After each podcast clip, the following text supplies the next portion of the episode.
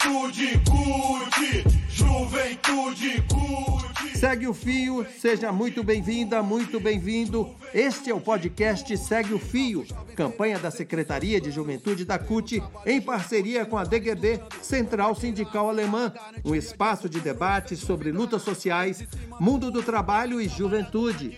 Aqui a juventude organizada tem voz. A campanha promoveu uma série de lives com uma galera fera. E é isso que você acompanha a partir de agora.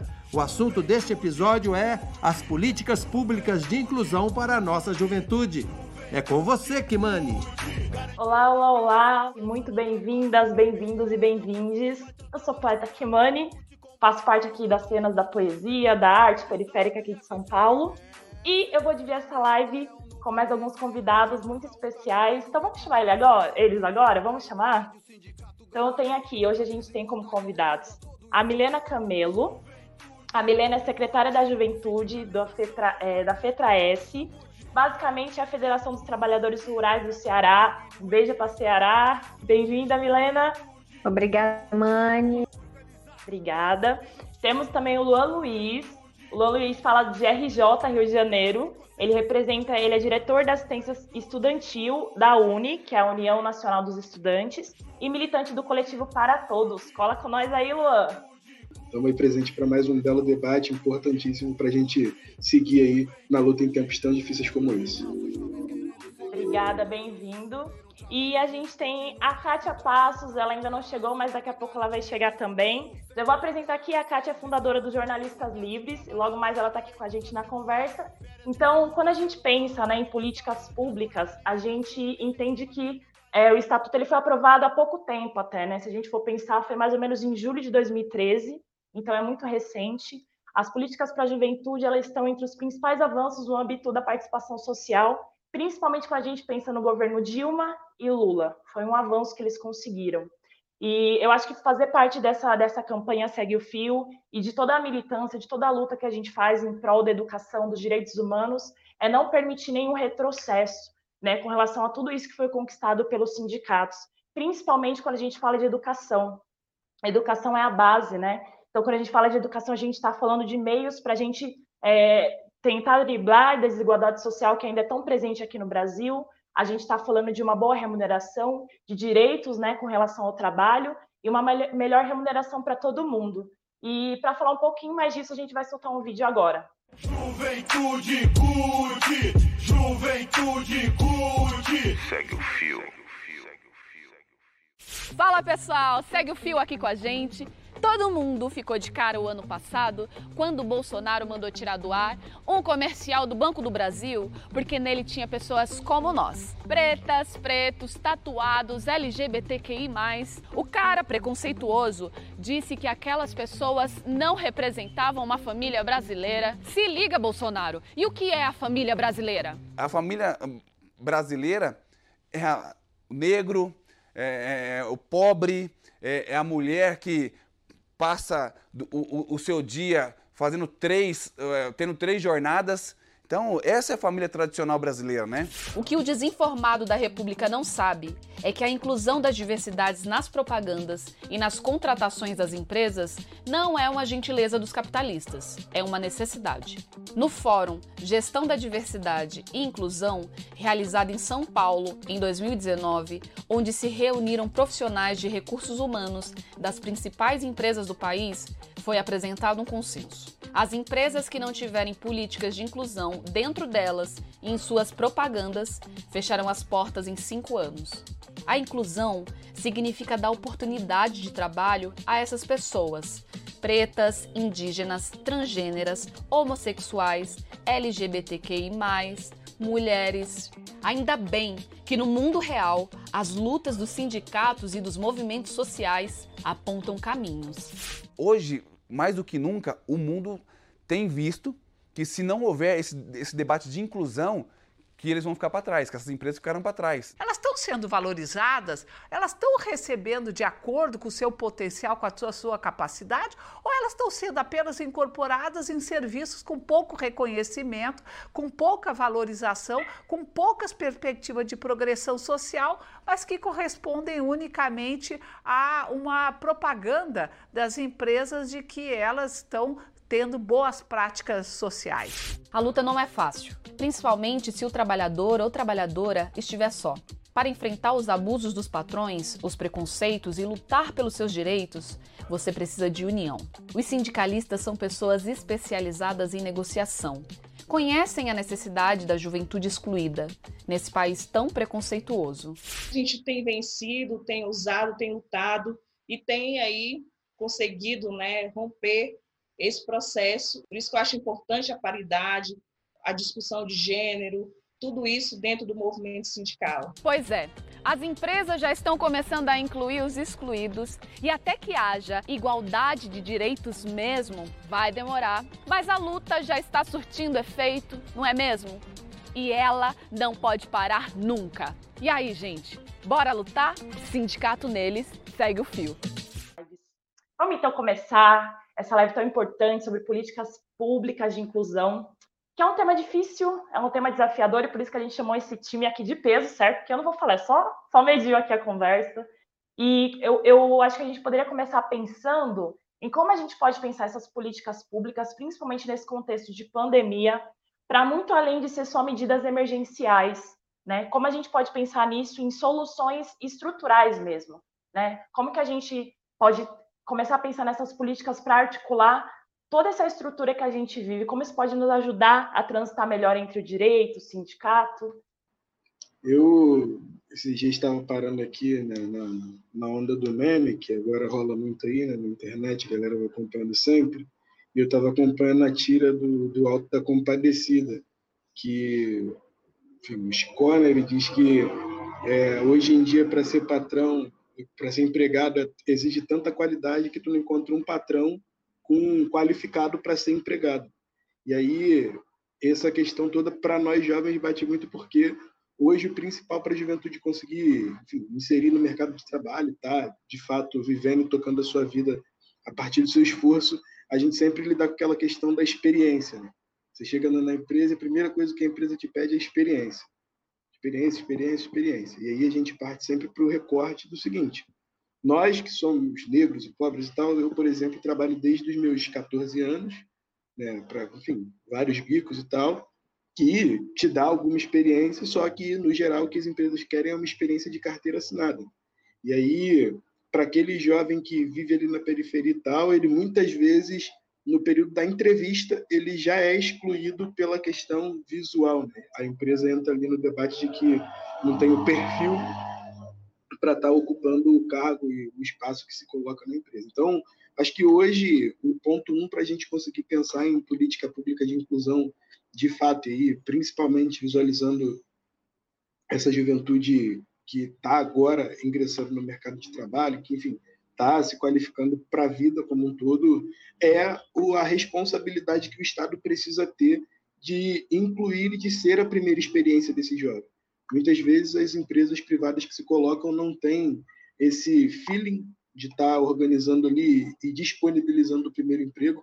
O programa dos jovens aprendizes, que no período do governo da Dilma eram programas muito importantes e que conseguiam ali dar essa experiência do primeiro emprego para a juventude hoje são cada vez mais escassos.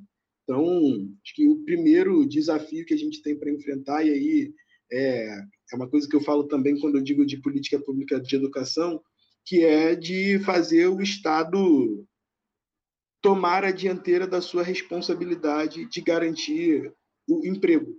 Então, acho que hoje o 01 é a política pública do, do primeiro emprego para a juventude, que tem faz com que nós tenhamos a capacidade aí de pensar novos tempos e novas per perspectivas para uma juventude, né? porque hoje na maior parte do que a gente tem é a falta de perspectiva que assola a toda essa juventude e aí a gente tem um avanço da violência cada vez menos participação dos jovens tanto nas escolas e universidades quanto também no mercado de trabalho. Né? Então, acho que essa recuperação e essa questão da política pública do primeiro emprego é fundamental para que a gente recupere e ganhe a juventude para esse mar de violência que se, instala, que se instala hoje aí no Brasil afora. Milena, como que, como que se dão essas, essas políticas públicas, né? Quando a gente pensa nos trabalhadores no campo? Então, Kimani, é, não só no campo, mas na periferia, em todos os espaços do Brasil, a chegada das políticas públicas ela só vem a partir da pressão popular. E essa pressão popular não acontece de outra forma. A gente precisa organizar os nossos trabalhadores, seja os trabalhadores do campo, seja os trabalhadores da rádio, a própria juventude estudantil, ela tem que se organizar para ir em busca dos seus, das suas lutas e dos seus objetivos.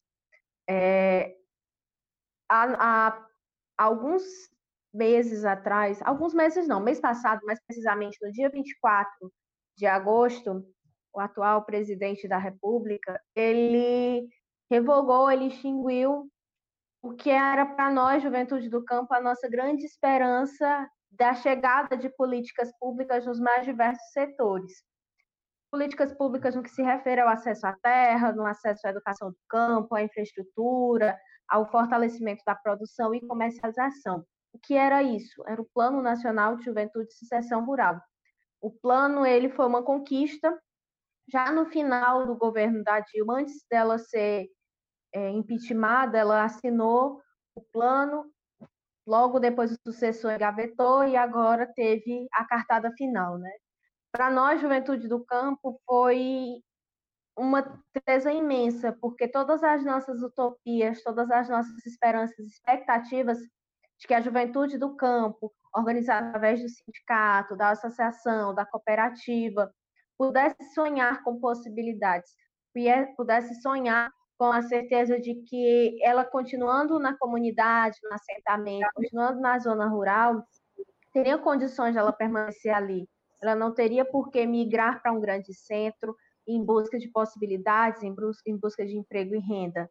Então, para nós, Juventude do Campo, foi uma, uma, é uma tristeza imensa, porque em 2015, a CONTAG fez um Festival Nacional de Juventude e a presidenta Dilma esteve presente. Ela foi lá dar, a, assinar a criação do plano e cinco anos depois a gente vê o nosso sonho sendo reduzido a pó.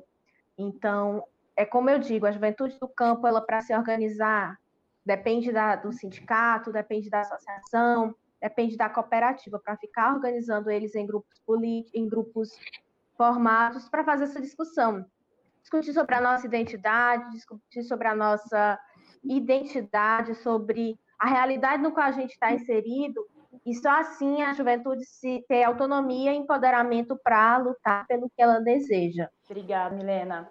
É, a gente, eu já tinha falado no comecinho que a Kátia Passos também estaria com a gente, dos Jornalistas Livres. Ela chegou aqui bem quietinha. Sim, sim, querida Kimani, é sempre um prazer te encontrar e estou muito feliz pelo convite e dizer que peço desculpas pelo atraso, que a vida está muito dura, gente, né? Está muito complicado tudo para gente, assim, nesse período, né? Obrigada, Kimani. Muito bem-vinda. Agora sim, o time está completo. Foi só um aquecimento sem a Caixa. E eu acho que muito disso que a Kátia falou, né? Desse momento difícil que a gente está vivendo, tempos duros, tempos difíceis é, a gente liga a televisão e acompanha nos noticiários o quanto é, o desemprego tem alarmado, né? Tantas famílias, principalmente quando a gente pensa famílias periféricas, famílias do campo, e não só os trabalhadores, né? Não só a, as mães e os pais que estão à frente dessas famílias, mas também toda uma juventude. É, Para piorar, a reforma trabalhista que foi aprovada acabou com todos os direitos que o sindicato, durante tanto tempo, né, conseguiu conquistar. E aí, aí vai uma pergunta, pode ser para a Kátia mesmo. É, quais as políticas públicas é, que poderiam ser efetivadas nesse cenário em que a maioria da juventude tem uma dificuldade muito grande de pensar uma perspectiva de futuro, né? A gente realmente não sabe o que fazer, não sabe para onde ir. É, como que essa juventude pode se articular para lutar a favor dos seus direitos? E qual o papel do sindicato nesse processo todo para ajudar a gente nesse, nesse meio campo, né?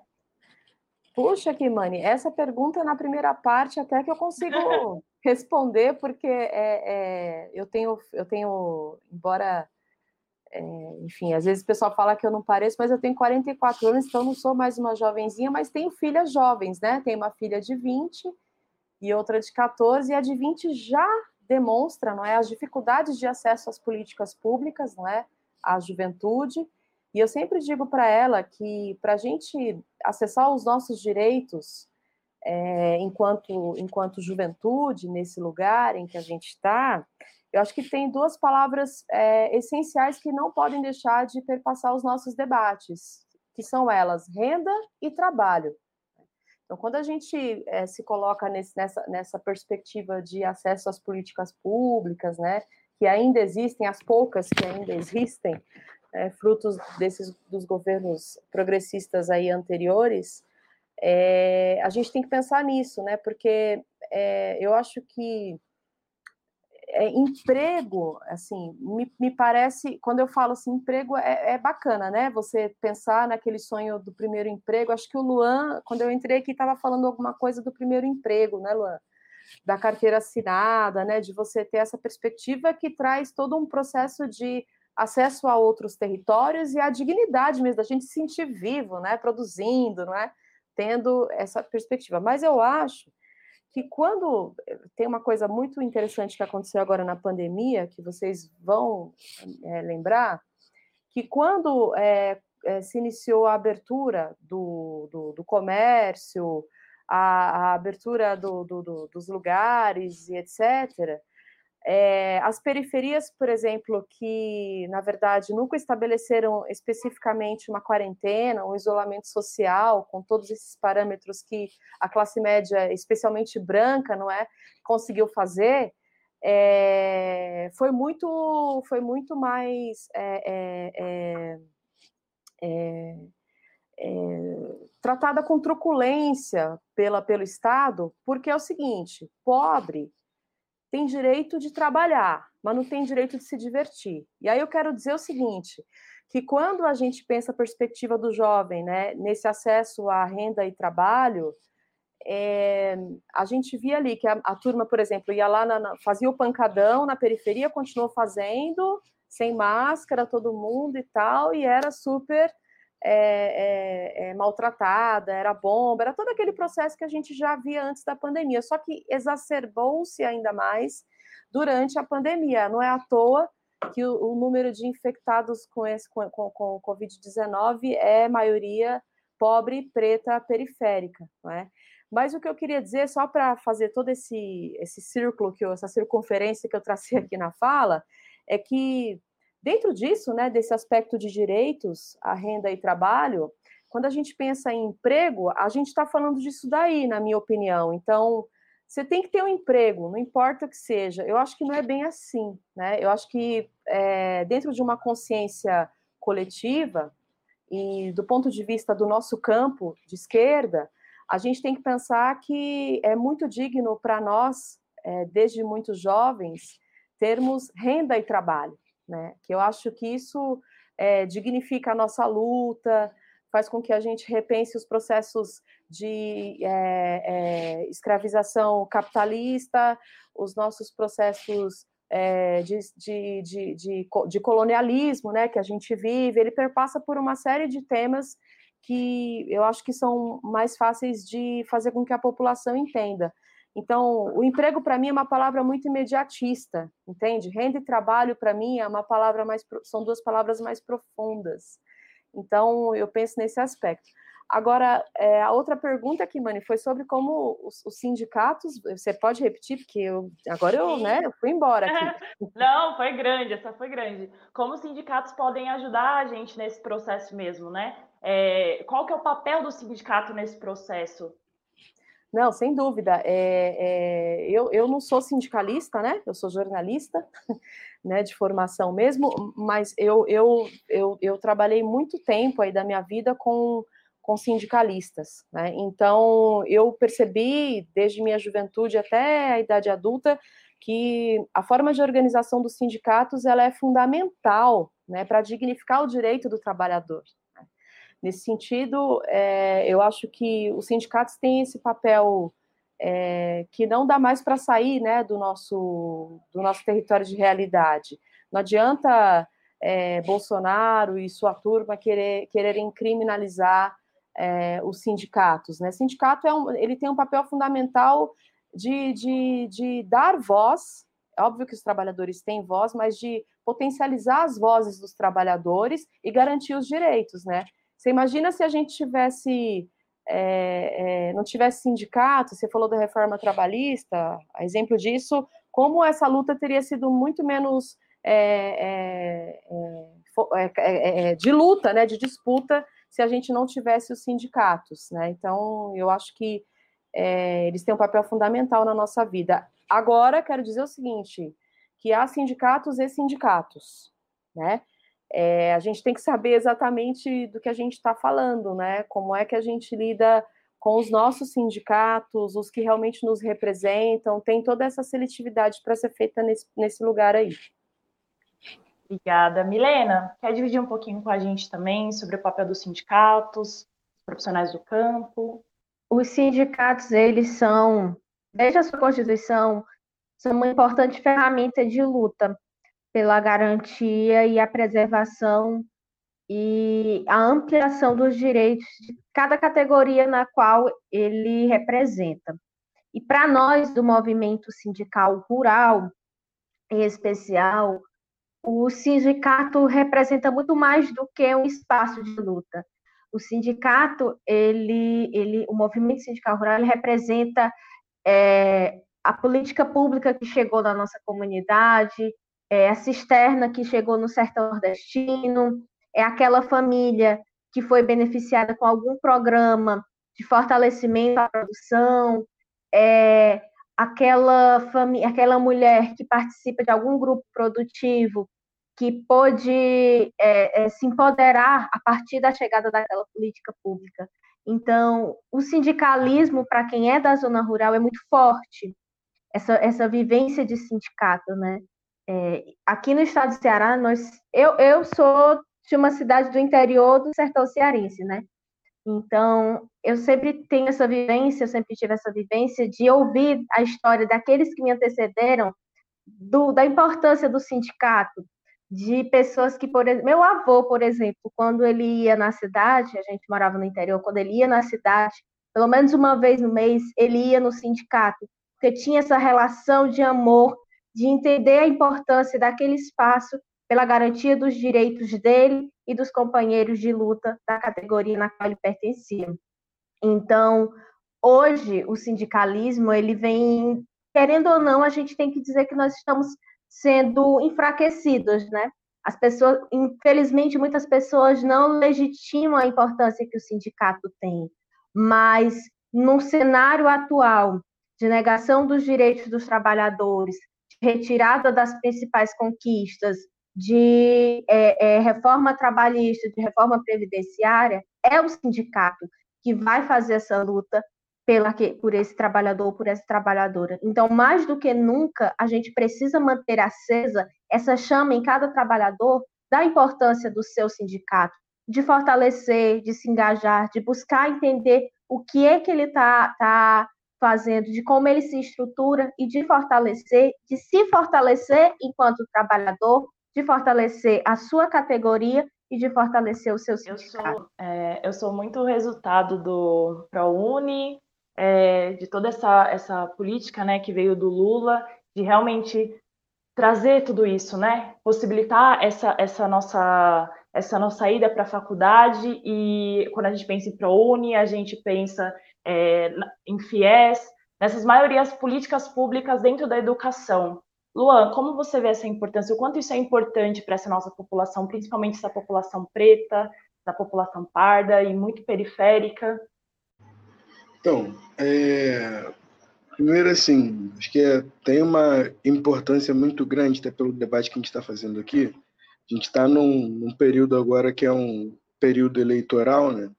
E ontem mesmo a gente estava fazendo um debate aqui de que grande parte dos legisladores que nós elegemos aí nos últimos períodos fazem a sua carreira legislativa sem nunca terem feito uma política pública para a sociedade. E aí a gente entra no ponto, volta aqui no ponto que a Kátia estava falando aí sobre a questão da pandemia, né, nas comunidades os nossos governos estaduais quase todos combateram ou enfrentaram, passaram pela pandemia sem pautar e executar políticas públicas de qualidade. Eu acompanhei em pouquíssimos estados, jornais, etc., um governo que tenha combatido a pandemia através da, das políticas públicas, principalmente os governos estaduais. Isso é uma questão muito séria, porque o que a gente vê hoje é uma classe política que se acostumou a fazer política sem fazer política pública. E aí entra o esvaziamento da coisa. Né? É, durante a pandemia, os governos aí combateram sem política pública, mas a violência a truculência policial cresceu. Por exemplo, o STF colocou ali uma, uma liminar de que não poderiam haver operações nas comunidades, nas favelas aí, enquanto houvesse período de pandemia. E assim, eu moro aqui na frente de uma favela, eu olho aqui todo dia e eu posso contar aqui que só na, no primeiro mês de pandemia tiveram pelo menos uns quatro, cinco tiroteios aqui. E aí, se a gente for observar a realidade do resto do Rio de Janeiro, é ainda mais tenebrosa, ainda pior. E aí, quando a gente pega o cenário todo do que a gente está vivendo, a gente enxerga o seguinte, né? Cada vereador, cada deputado estadual, cada deputado federal eleito que nunca teve a capacidade de organizar uma política pública, essa pessoa ela é tão responsável por um jovem na barricata quanto tráfico, crime organizado, qualquer outra coisa. Porque é a falta. Eu acho que a gente tem combatido muito tempo porque a galera fala que as comunidades, as favelas são o lugar da ausência. Né? Na real, eu costumo dizer que não é o lugar da ausência, não.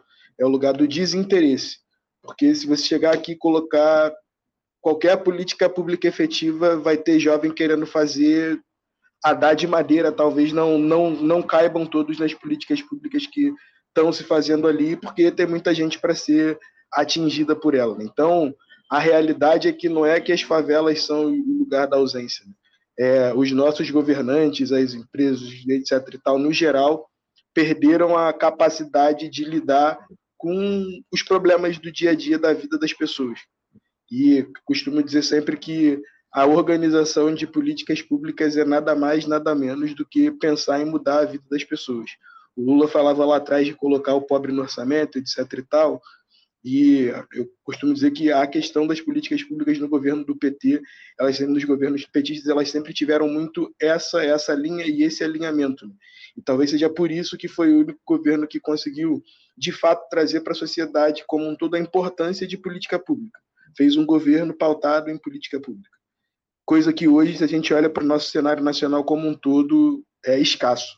É difícil a gente ver uma empresa contratando jovens brilhantes de ideia só pela ideia. Tem que ter um algo a mais, uma aparência ideal, um etc e tal. Você não vê o governo organizando e conseguindo fazer políticas públicas efetivas de fato, porque não estão ali, não estão no dia a dia da vida das pessoas. Então, eu acho que hoje aí eu volto aqui também na questão da pergunta dos sindicatos. Os sindicatos acabam tendo essa centralidade, que é hoje principalmente de ser um foco que tem a capacidade de pautar política, políticas públicas através da necessidade dos trabalhadores. Acho que durante muito tempo a gente entendeu ali o, o sindicato quanto um espaço de negociação coletivo, mas eles já fizeram a questão de acabar com isso. Né? E a gente fala aqui no Rio que o governo Bolsonaro começou a agir da seguinte forma. Tem uma música aqui que ela fala o seguinte, que é não somos fora da lei porque a lei quem faz é nós. O governo Bolsonaro virou isso não são fora da lei porque a lei quem faz é ele. E a lei é sempre bater em cima do trabalhador, retirada de direito, etc. Então, acho que hoje, para os sindicatos conseguirem estar reorganizando a sua potência, a sua intervenção na sociedade, tem principalmente que ser capaz de pautar política pública e lidar, estar no dia a dia da vida das pessoas, porque só assim que a gente vai conseguir organizar os trabalhadores de fato esse espaço da, da, negociação coletiva acabou e o neoliberalismo tem pautado cada vez mais os espaços de negociação individual, né? e para tudo. E aí, quando isso se enraiza no seio da sociedade, os sindicatos precisam mostrar que não, que é possível pensar uma vida coletiva. E aí só na intervenção direta no dia da vida, no dia a dia e na vida das pessoas, para a gente conseguir mudar o quadro e virar o jogo. Em um dos meios que a gente tem de fazer essas intervenções é por meio da arte, da música e da poesia. Vamos de poesia de denúncia, poesia marginal? Falta poesia aí. Menino pretinho vestido de andrajos, teu rosto rebrilha debaixo da chuva que cai e se esvai. Teu cesto de flores molhado, desfeito, sugeres motivos que nos fazem pensar. Andemos, menino, andemos. Andemos com chuva ou luar, o chão não floresce sozinho por nós e é tempo de andar nas altas montanhas, nas rasas planícies com chuva ou luar. Plantemos, menino, que é tempo de andar. Trecho do poema Andantino de Lila Ripoll. Um beijo para a bicha poética, diretamente de Sobral, interior do Ceará. beijo para todo mundo. E vamos continuar aqui nesse né, debate tão importante. É, eu fico pensando muito dentro dessa última fala do Luan, né? Se, se a gente realmente, é, se a juventude, se, se esse diálogo ele está muito distante, né? Dessa juventude periférica, da juventude do campo, é, e se isso é algo muito pensado pelo governo, sabe? Para que esse debate, esse diálogo não chegue até essas comunidades, não chegue até essa juventude, a gente continue muito à mercê de tudo que desse desgoverno que a gente está vivendo, né? Você comenta um pouquinho com a gente, Milena? Então, Kimani, é, é complicado, né? Como, como disse Paulo Freire, viver no país como o Brasil, precisa esperança para ser para viver num país como o Brasil. Não tá fácil você acordar num belo dia e ver que o governo federal privatizar o SUS. Não é fácil você, enquanto juventude, é, ficar sem perspectiva num país como o Brasil, porque desses últimos 20, 15 anos, o que, que, a gente foi vendo? A gente foi vendo que a juventude pobre desse país ela foi tendo acesso a possibilidades. É, muitas famílias viu nesses últimos anos a primeira geração de filhos e de netos tendo a oportunidade de se formar no ensino superior. E isso não foi porque os ricos disseram assim: vamos ser bons para os pobres, vamos dar oportunidade aos pobres.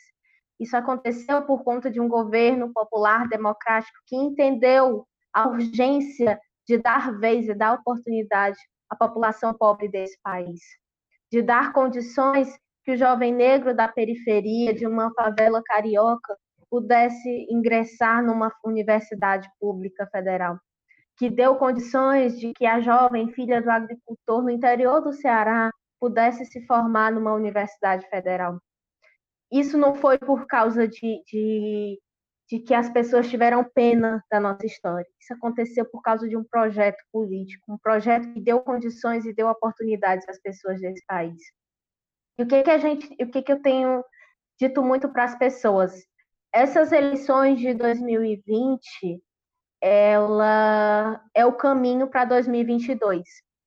Por que, que ela é o caminho para 2022? Porque nós temos visto que não dá para você dizer que é a favor da, das políticas públicas, que você defende o SUS, que você defende a educação, mas que você, em 2022, o seu prefeito ou o seu vereador, com certeza vai se aliar ao deputado federal que retira os nossos direitos, que votou na reforma da Previdência, que votou contra o auxílio emergencial, que votou contra a inclusão dos agricultores e agricultoras familiares, para receberem um auxílio emergencial. É muito contraditório você apoiar agora, nesse ano de 2020, no dia 15 de novembro, esse projeto político, sem perceber o que, que ele está se desenhando para 2022.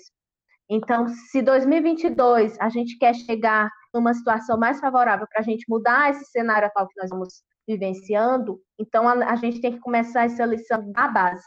A gente tem que começar essa lição agora, nos nossos municípios, votando em candidatos que dialoguem com essa pauta das mulheres, das juventudes, dos agricultores, agricultoras familiares, dos professores, porque é muito fácil. Eu não sei, é, Kimani, Luan e Kátia, que vocês moram nos grandes centros, né, em São Paulo e no Rio, mas no interior é muito comum ter candidatos jovens que são filhos de ex-candidatos das antigas, que já, como a gente diz no popular, já são raposa velha na política, né? Que se diz, eu sou a juventude na Câmara do meu município. Mas na hora de assumir o compromisso de lutar pela juventude, ele não faz isso. De lutar pelaquela juventude que não tem condições de, de ir para a escola porque não tem um transporte de qualidade. De lutar para aquela juventude que tem que ir para uma outra cidade para ter acesso ao ensino superior. Então, é muito fácil você chegar, eu sou o candidato da juventude, eu sou a voz jovem na Câmara do meu município, mas não assumir esse compromisso. E nós, enquanto juventude, temos que votar em quem realmente representa a juventude, em quem realmente vá lá fazer um discurso, fazer uma fala, propor políticas, propor ações para que a gente seja incluído no orçamento dos nossos municípios, nas políticas públicas que venham a ser destinadas no nosso município. Porque a juventude ela não quer só festa, a juventude ela não, não quer, é como diz a música do Titã, a gente não quer só comida, a gente quer comida, diversão e arte. Quando a gente tiver isso, quando a juventude for oportunizada por tudo isso, com certeza a gente vai avançar e muito nos rumos desse país. Muito obrigada, Mi. A gente vai soltar agora um vídeo né, da Regina Souza. É, a Regina, eu acho que uma das funções da Secretaria da Juventude da CUT é empoderar os jovens e trazer os jovens para esse protagonismo juvenil. A Regina é secretária estadual de juventude da CUT no Maranhão e ela mandou uma mensagem para a gente. Olá, olá juventude, eu sou Regina Souza, sou do estado do Maranhão, tenho 32 anos, moro na cidade de Lago dos Rodrigues, é, região do Médio Mearim, sou do coletivo estadual de juventude da FETAEMA e também secretária estadual de juventude da CUT. Tenho 32 anos, moro no campo. É, antes tinha vergonha de dizer que era do campo, que era quebradeira de coco, que era trabalhadora rural, porque a gente vive numa sociedade é, excludente, é, com um modo de vida capitalista, e ser do campo a gente enfrenta muitos desafios, né? Então a gente não queria. A gente tem dificuldade, a gente tinha dificuldade e a gente tem mas que, queria dizer aqui que com algumas políticas de inclusão, eu reafirmo a minha identidade de jovem agricultora familiar do campo com muito orgulho, fortaleço a sucessão rural aqui através de algumas políticas públicas de inclusão. Primeiro foi o Pronatec, depois foi o Pronaf Jovem, é, Minha Casa Minha Vida e hoje, recentemente, eu sou assentada do crédito fundiário, que é uma política pública de inclusão que faz com que a gente permaneça no campo. Então, dizer assim que é, é, é, com muito orgulho que eu sou resistência, que eu trabalho com grupos de juventude, não sou só eu, assim como a Regina, temos várias que vivem no campo, que evita o êxito rural, a gente quer permanecer aqui no campo, na terra, mas com políticas públicas estruturantes. E essas que eu já falei ajudaram com que eu permaneça aqui. Muito importante esse vídeo, obrigada. É, Kátia, esse momento que a gente está vivendo, né, esse ano eleitoral tão importante, né, principalmente dentro dessa fala que Milena acabou de dividir com a gente, é, a gente vê ainda uma adesão muito baixa da juventude, né, pensando em eleição. Então, como, é, como que, que a juventude pode realmente entender, é, se entender nesse papel enquanto, sabe, jovens ativos que podem realmente é, trazer essa tona, exigir políticas públicas que possam valer o seu direito, o seu voto, como que você vê essa situação que a gente está muito muito difícil, né? Olha, até sonhei aqui. Sim, sim, sim. E você sabe que, bom, primeiro eu quero dizer que por mais Reginas nesse Brasil, né? Regina é maravilhosa, né? Uma jovem que tem todo, toda uma história de luta aí que inspira muita gente lá no Maranhão. Meus pais são do Maranhão, então eu conheço ali muito bem, né? E a Regina também. É, Kimani, olha, é, você sabe que muito legal você ter trazido esse, esse, esse momento das eleições sobre esse desinteresse, né, que você coloca da juventude de se envolver, de se é, candidatar a esses cargos públicos, a querer ocupar, não é, esses parlamentos do Brasil. É, mas eu acho que tem, tem algumas coisinhas aí. A primeira delas, eu acho que a gente tem tanto dentro do PT, do PSOL, do PCdoB, enfim, a gente tem uma política, um, um modo é, de comunicar a política muito velho. E aí não tem palavra, não tem outra palavra para definir é, esse aspecto é, que, no, que, que, que, seja diferente dessa, na minha opinião, até porque eu estou indo às ruas todos os dias aqui em São Paulo é, e tenho visto, né, as campanhas como é que elas estão se dando, algumas com algumas, algumas com, com inovações, com outras formas de dialogar com, com o público mais jovem, é, mas eu acho que é, ainda é, falando do aspecto da comunicação, a gente também tem um aspecto do direito à educação, né? Porque eu acho que a escola, a nossa escola pública, é, ela tem ainda muita qualidade, é? as universidades estão aí mesmo sucateadas para caramba por esse genocida do Bolsonaro, enfim, mas eu acho que a gente tem muita qualidade, mas eu acho que a, a, tudo começa na primeira infância, né? e a gente tem uma ausência da discussão sobre a política na primeira infância. É, da primeira infância, da forma como tem que ser feita, do, passando pelo ensino fundamental 1 e 2 e indo para o ensino médio. Então, quando a gente chega no ensino médio, quando essa, essa, esse estudante, esse jovem estudante, ele não tem ainda nenhum tipo de contato com a política, ele vai ter a primeira vez no grêmio dessa escola. Né? E às vezes o grêmio dessa escola não exatamente é um grêmio que vai fazer ele discutir a política. Então, acho que tem a falha de comunicação, como eu disse, tem a falha na própria educação, na grade curricular que a gente tem no nosso país, que a gente não tem uma matéria lá que, que atrai esse jovem a querer discutir. A organização política partidária, por exemplo, que é super importante. Né? Tem gente que acha que é muito chato discutir política e a gente tem ainda ouvido essa frase mesmo em 2020, depois de uma pandemia, no momento eleitoral. Isso eu tenho ouvido nas ruas, né? quando a gente, às vezes, vai conversar com um jovem que, é, na realidade, a gente tem encontrado aí pessoas que nem sabem, nem estão sabendo que vai ter eleição, por exemplo, mesmo com a propaganda eleitoral na televisão, né, não estão interessados nisso, e eu acho que isso é, é uma culpa meio nossa, assim, também, sabe? Nós, assim, a esquerda, de tentar fazer, trazer alternativas para que essa política seja mais atrativa, não é, para essa juventude. Então, eu acho que a, a, a Milena ela falou uma coisa muito, muito, muito boa aqui, que é esse preparatório para 2022, né, que a gente está fazendo nessa eleição municipal e que eu acho que o principal é, agente que é, nós temos que concentrar os nossos esforços para fazer com que a política fique atrativa é a juventude, é a juventude, porque a gente não pode de maneira nenhuma repetir o resultado que a gente teve em 2018, né? É, a gente não pode nem passar perto desse resultado. Eu, sinceramente, não sei se a gente tem condições de construir, Milena, em dois anos, um, um espectro diferente é, que afaste o neoliberalismo é, e, o, e ultraconservadorismo que chegou até nós em tão pouco tempo, porque ele foi moldado há pelo menos é, 15 ou 16 anos, né, e foi uma construção feita sem que a gente tivesse muita percepção sobre ela.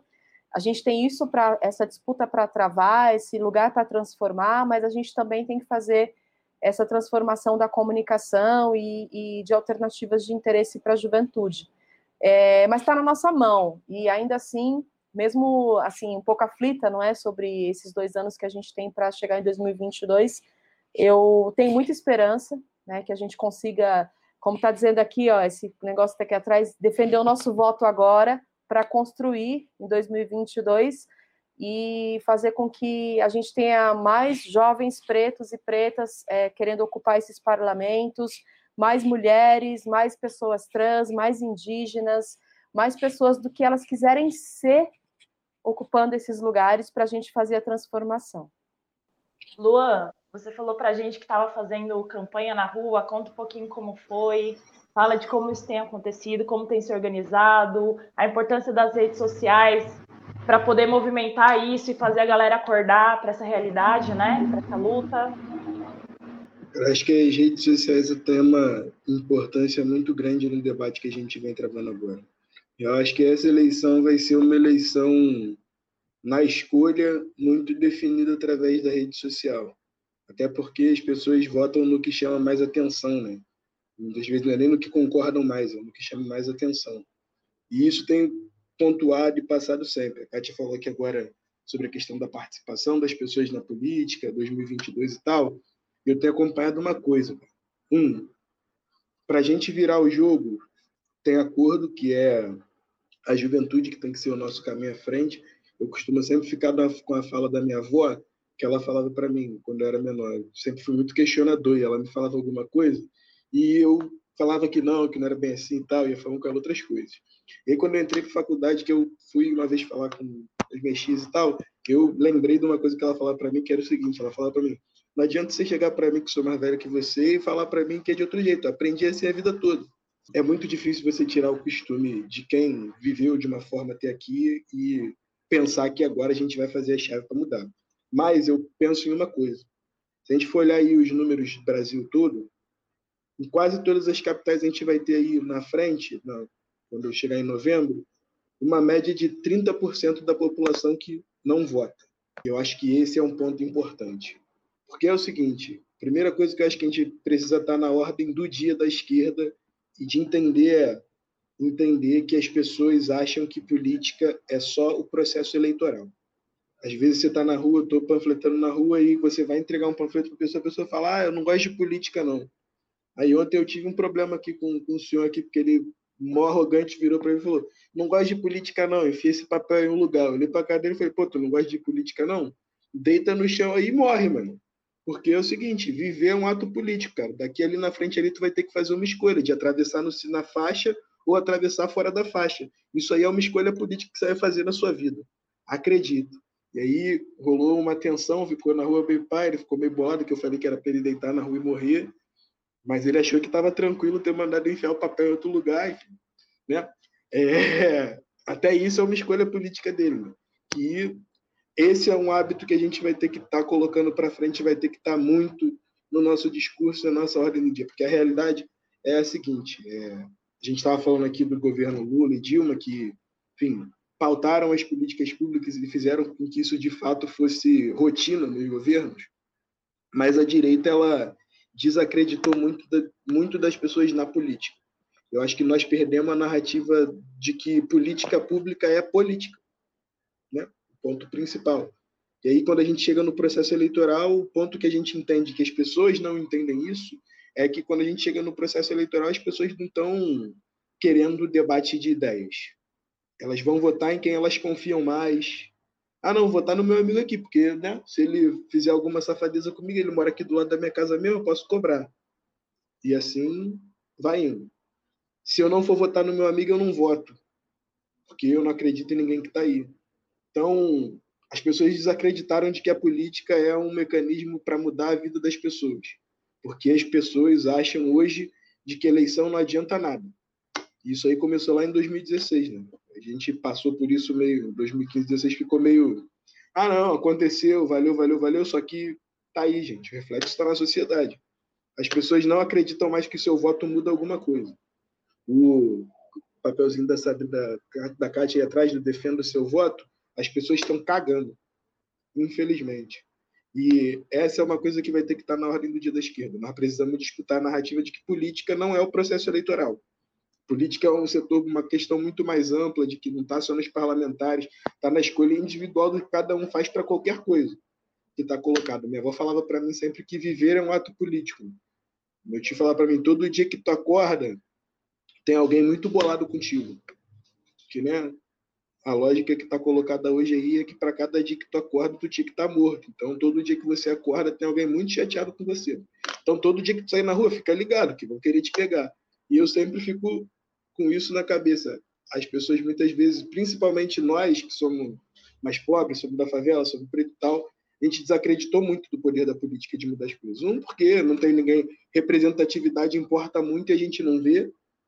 É, e aí entra em várias outras coisas. Então, acho que hoje o ponto primordial para a gente avançar é fazer com que as pessoas tenham crença na política e entendimento de que política não é só processo eleitoral. O processo eleitoral é uma parte do que a gente está passando, como costumava dizer a galera quando eu entrei aqui na faculdade, é, chega a época de eleição, é a festa da democracia. Todo mundo, e, porra, desbanjando, falando quem vai votar e tal. Mas a política muitas vezes está se dando de forma rasteira, sem muito diálogo, sem muita coisa. E é isso que nós precisamos ficar ligados e estar tá disputando essa narrativa daqui para frente, porque vai ser isso que vai fazer a gente virar e mudar o jogo. E vou soltar aqui, antes, antes da gente chegar nesse, nessa finalização aí nas considerações finais, eu queria dividir com vocês uma poesia minha. Solta uma poesia aí, Alex. O silêncio é uma prece, nos calar é divino. Eu já perdi a conta de quanto veneno santo me deram e eu só vou engolindo, eu sei. Somos revoltados demais aos olhos dos outros, é que estamos cobrando o que fizeram há 400 anos com o nosso povo. E sujeitos de falha escarra racismo reverso na nossa cara, mas ninguém reverte a história ou ressuscita corpo de quem morreu na chibata. E é intrigante como até ignorante quer vir colocar o dedo, a mão e a porra da opinião em nosso turbante. É que, mano, qual teu lugar de fala, mina? Quem você quer representar? Sou preta periférica marrenta que insiste em cruzar a ponte pra cá. E quando você você me olha, o que você vê?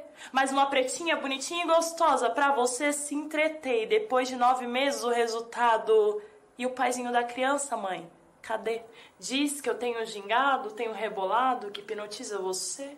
Reduz preto a samba, feijoada, Will Smith, Beyoncé, porque cê sabe, né? Preto é tudo igual, eles nem sabem diferenciar Jay-Z de Chris Brown. Tati quebra barraco e barraco é coisa de preto. Dizem que eu lembro até a Rochelle. Meu marido tem dois empregos, deve ser o jeito, o trejeito, a herança. Vocês ainda nem me viram dando ataque de pelanca. E pros pretos que se acham que de bengala, o último pãozinho de mel, abre o olho, irmão. Pra mídia você não passa de um corpo. Hashtag negão, hashtag latrel. Porque todo preto é cotista, vitimista e nunca tem perfil pra passar a porra da entrevista. Desculpa o jeito de falar, é que eu não sei rimar de outra forma. Eu escrevo assim pra não cair no abismo ou entre o vão do trem, da plataforma, forma. Um moço no armário de toda mulher preta e se chama solidão. E essa é questão de toda a trama, porque toda mulher preta quer e merece ouvir bem mais do que meu pau te ama. E se não tem capacidade para me amar, nem venha na minha cama querer se deitar. Eu tô cansada de ouvir que eu sou exótica pra gringo, mas eu nunca fui apresentada à sua família em dia de domingo. Ô, oh, pretinho, o problema é comigo, não é com você. Esperei sua ligação, seu telefone ficou mudo, de repente você, cadê? Eu me lembro de na escola ver números pares formando casais, eu número ímpar sozinha, tipo barquinho esperando no caso. Eu nunca fui líder de torcida e nem da escola mais popular. Seja duas vezes melhor, minha filha sempre ouvi minha mãe me falar. Então, vai, time! Dos que se sentaram no fundão, não cederam à opressão, sedentes e machucados. Calma, meus irmãos, seremos todos saciados. Então jogo búzios, deixo a gira girar e o mundo gira. Algum passar na minha frente, Exu ao meu lado, é que eu tô com torcicolo de tanto contar no chão o corpo dos meus aliados. Lá, Aroie, confundo o caminho dos nossos inimigos.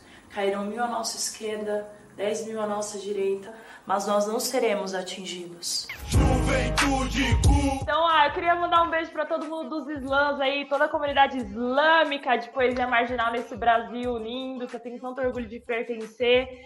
Queria agradecer, então, chegamos aqui oficialmente ao final, aí todo mundo dá...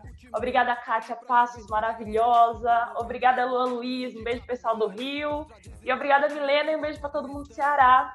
É assim que a gente agradece. Obrigada. Sindicalização é o caminho para que a coisa mude. Juventude curte. Trabalho digno é conquistado com atitude. Juventude curte. Povo organizado não aceita injustiça. Juventude curte. Pra melhoria de classe, consciência política. Juventude curte. Segue o fio.